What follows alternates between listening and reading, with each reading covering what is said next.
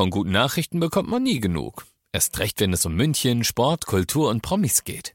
Lesen Sie selbst gute Nachrichten. Heute in der Abendzeitung und auf abendzeitung.de. Abendzeitung. Die ist gut.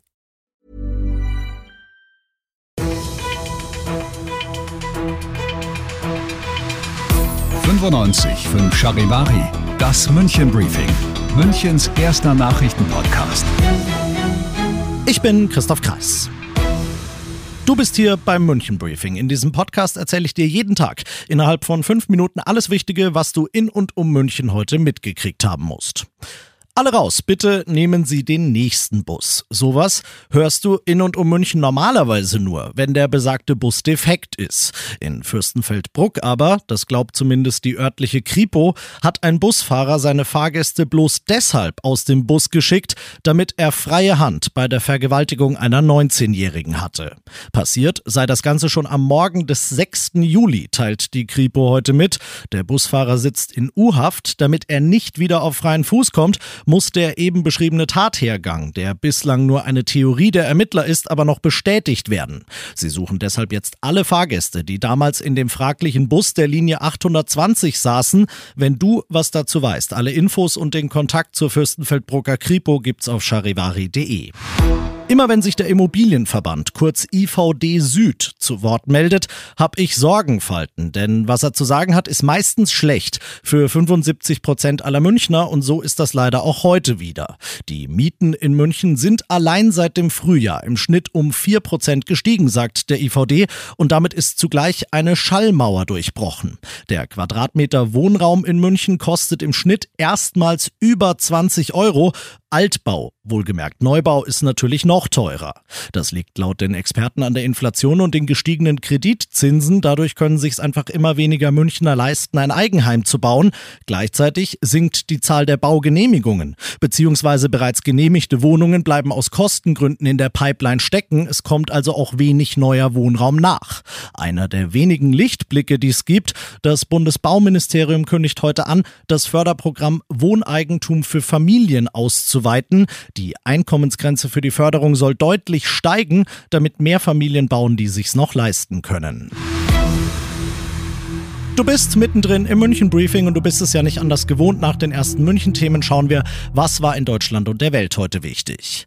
Unter anderem Bayern und Brandenburg atmen auf. Bundesinnenministerin Faeser hat heute bei der EU stationäre Kontrollen an den Grenzen zu Polen, Tschechien und der Schweiz angemeldet.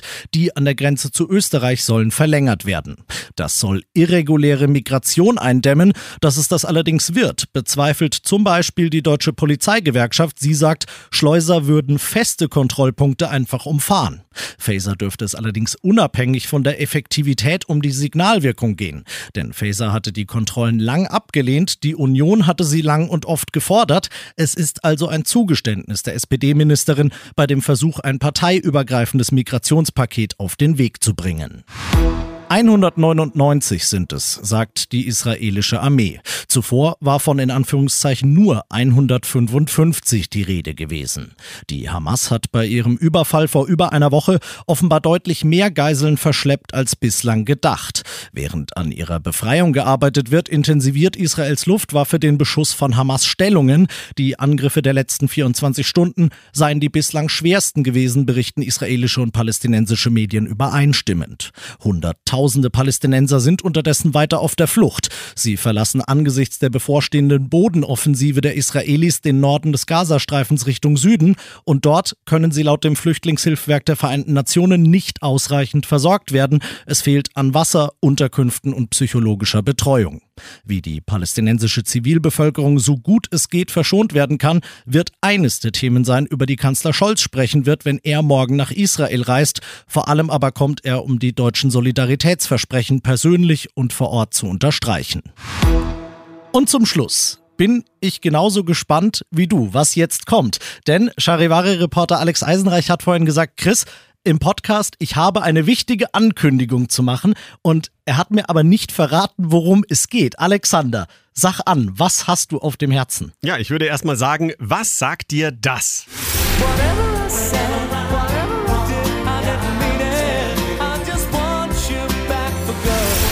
Toll! Das sind Take That. Genau so ist es. Und sie kommen wieder nach München. Nein. Nächstes Jahr aufs Tollwood Festival am 2. Juli werden die Jungs in der Musikarena spielen. Und ganz wichtig, kannst du dir vormerken, ab morgen früh gibt's im Pre-Sale Tickets und ab Donnerstag dann im normalen Verkauf. Nein. Take That nächstes Jahr auf dem Tollwood. Nein. Unsere Helden der Jugend. Ja, mit solchen Überraschungsnachrichten, vielen Dank, Alexander, darfst du öfter hier reinkommen. charivari.de. Morgen Presale-Tickets für Take That, einziges München-Konzert nächstes Jahr. Ich bin Christoph Kreis, mach dir einen schönen Feierabend. 95.5 Charivari, das München Briefing, Münchens erster Nachrichtenpodcast. Die Themen des Tages aus München gibt es jeden Tag neu in diesem Podcast. Um 17 und 18 Uhr im Radio und überall da, wo es Podcasts gibt. Sowie auf charivari.de.